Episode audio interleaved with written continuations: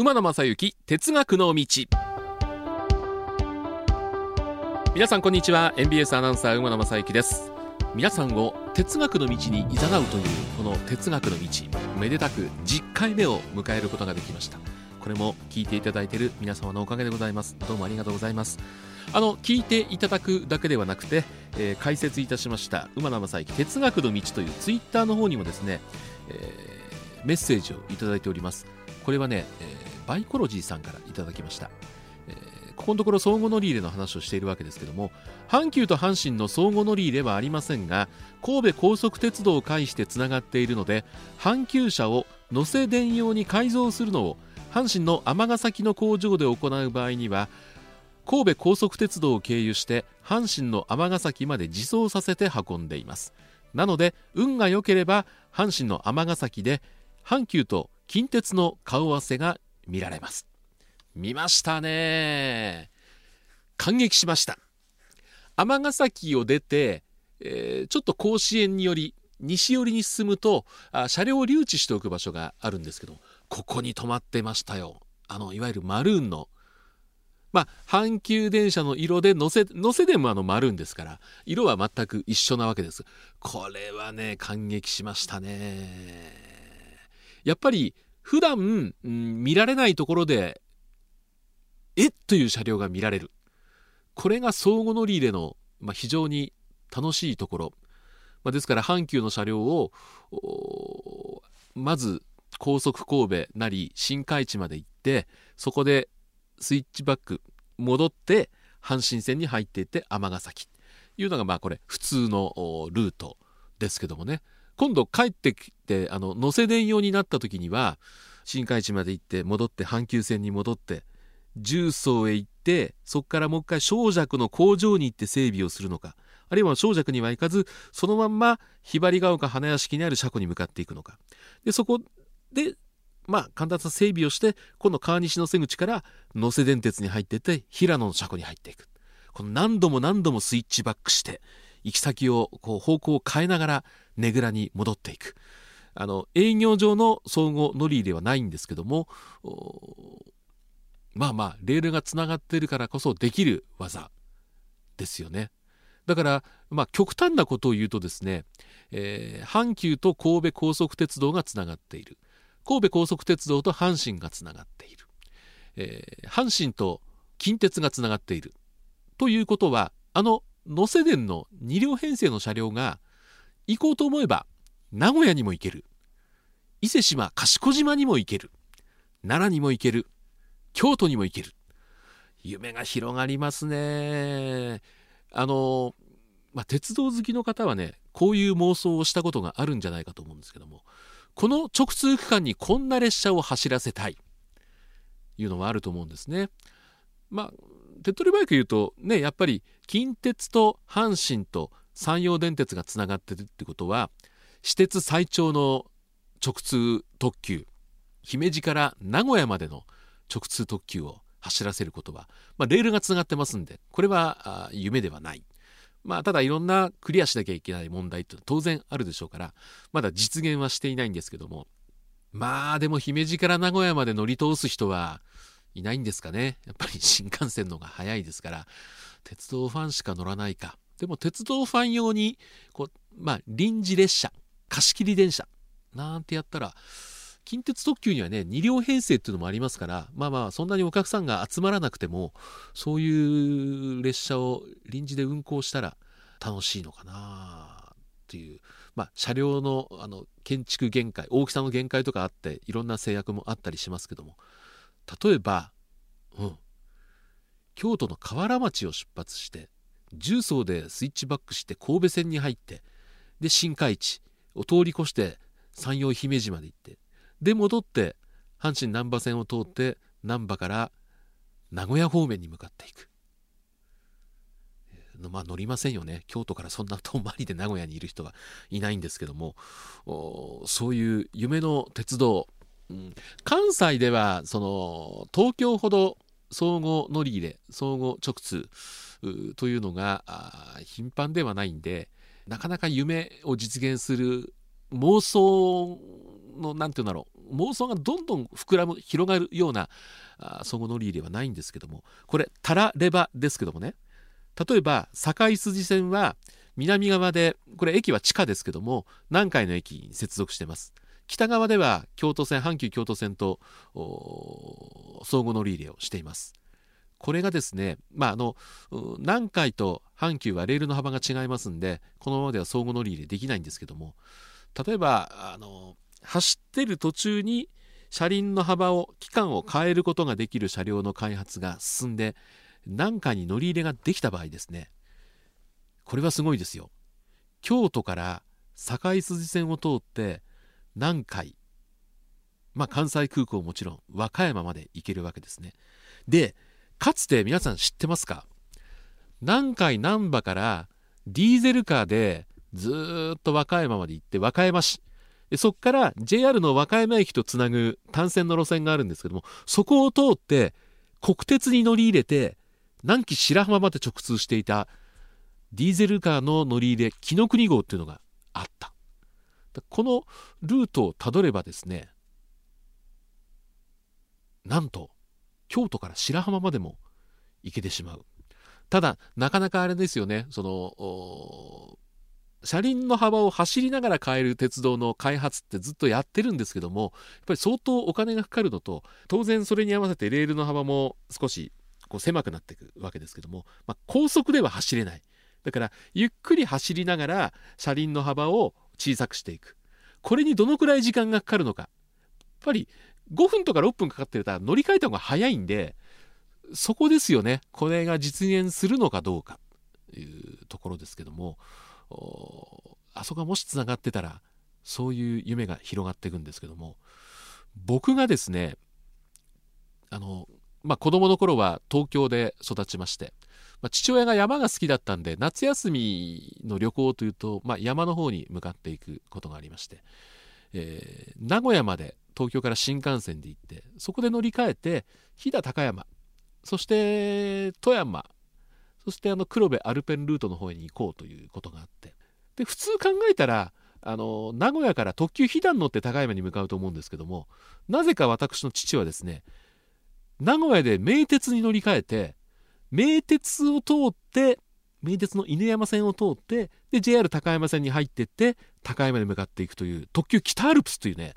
えー、まあ、名鉄でいうとかつてはあの赤い列車のパノラマカー。今あのシルバーが渋い中部国際空港に向かうニュースカイですけどもなんと国鉄の塗り分けとほぼ変わらないディーゼルカーをかつて、えー、名鉄は持っていた。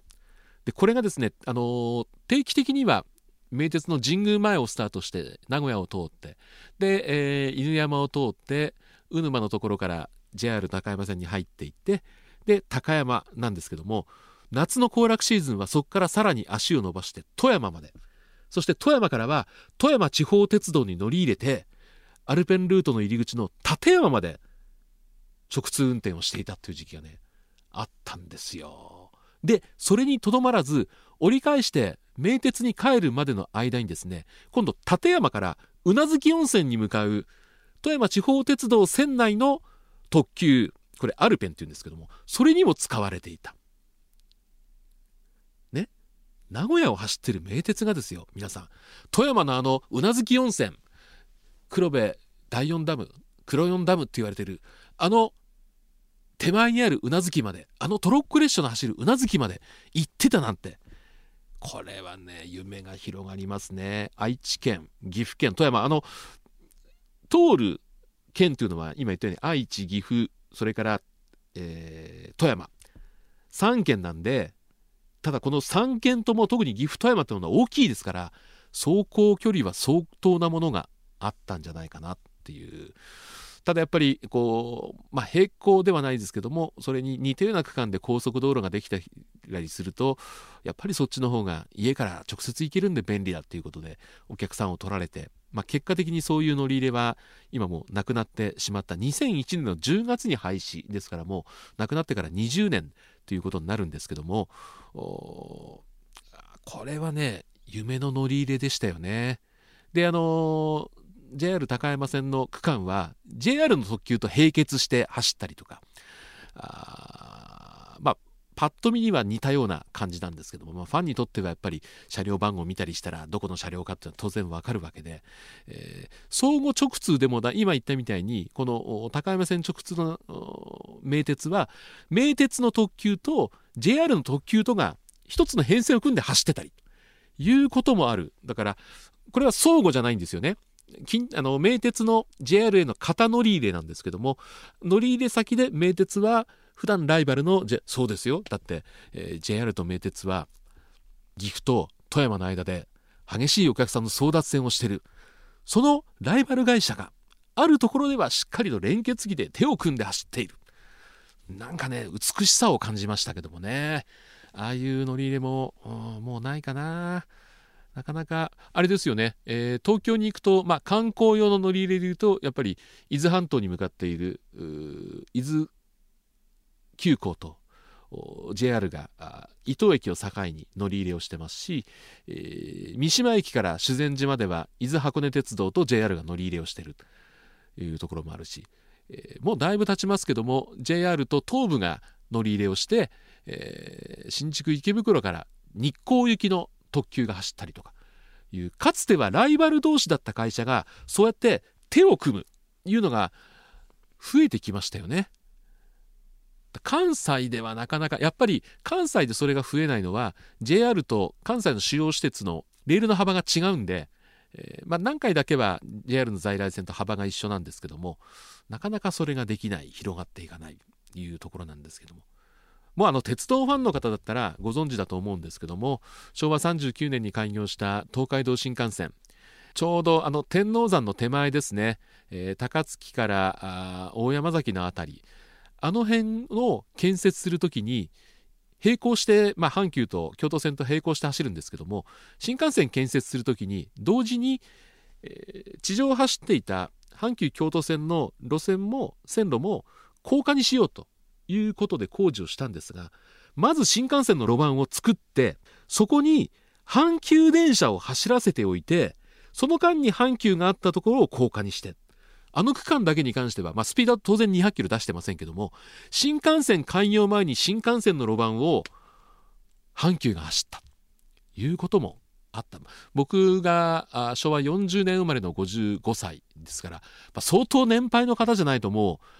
あそこにかつてはまあ、短い期間だけども阪急京都線が走ってたっていうことをご存知の方も減ってきてるんではないかと思うんですけども相互乗り入れではないんですけどもそうやって、まあ、土地を融通しながらあの路線を改良していったという区間もあるわけですね。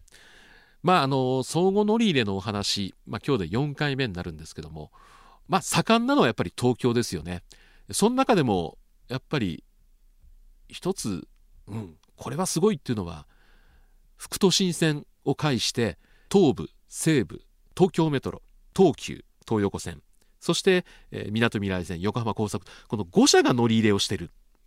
ですごいのは例えばあのー、ホームが2本あって通過待ちができる駅って線路が4本あったりするじゃないですか。そこの4本にいっぺんに電車が並んだ。例えば東京うんそうだなどうしようかな。地上の方が見やすいから東急東横線の十ヶ丘駅っていうのはそういう構造になってるんですよ。4列車が並ぶんだけどもその4列車のうち1つも東急がないっていうシーンが稀にあったりするのかな。これはダイヤを調べれば分かるのかも分かりませんけども。そういうシーンは絶対鉄道ファンはね撮りたいと思うんですね。東急の駅なのにそこで4本並んだ電車が全部違う。横浜高速鉄道東京メトロ東武西武。あるのかな？この情報ある方はね教えていただきたいなというふうに思うんですけどもで面白いのはこれ途中中目黒を通るんですけども中目黒駅には日比谷線を介して、えー、乗り入れはしてませんけども東武伊勢崎線の車両もやってくるわけですね。だから同じ東部でも東武伊勢崎線と東上線ってものすごく飛び地のように離れてる両方の鉄道がなんと東急の中目黒駅でこう出会うってことがあるわけですよ。ね？東武伊勢崎線浅草スカイツリーラインと東武東上線というのはレールはつながってないんで東上線と伊勢崎線の車両が出会うことはないんだけどもでもこの相互直通によって中目黒で出会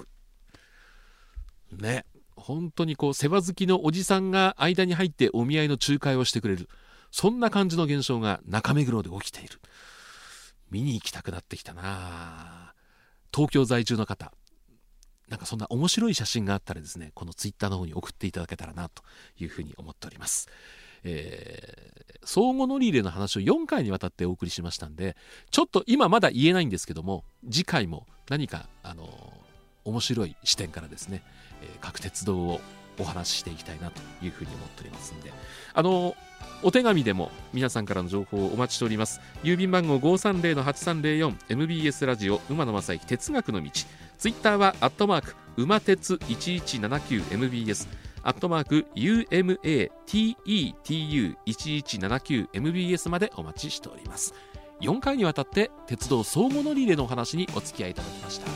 では皆さんこの後もご安全にお過ごしください。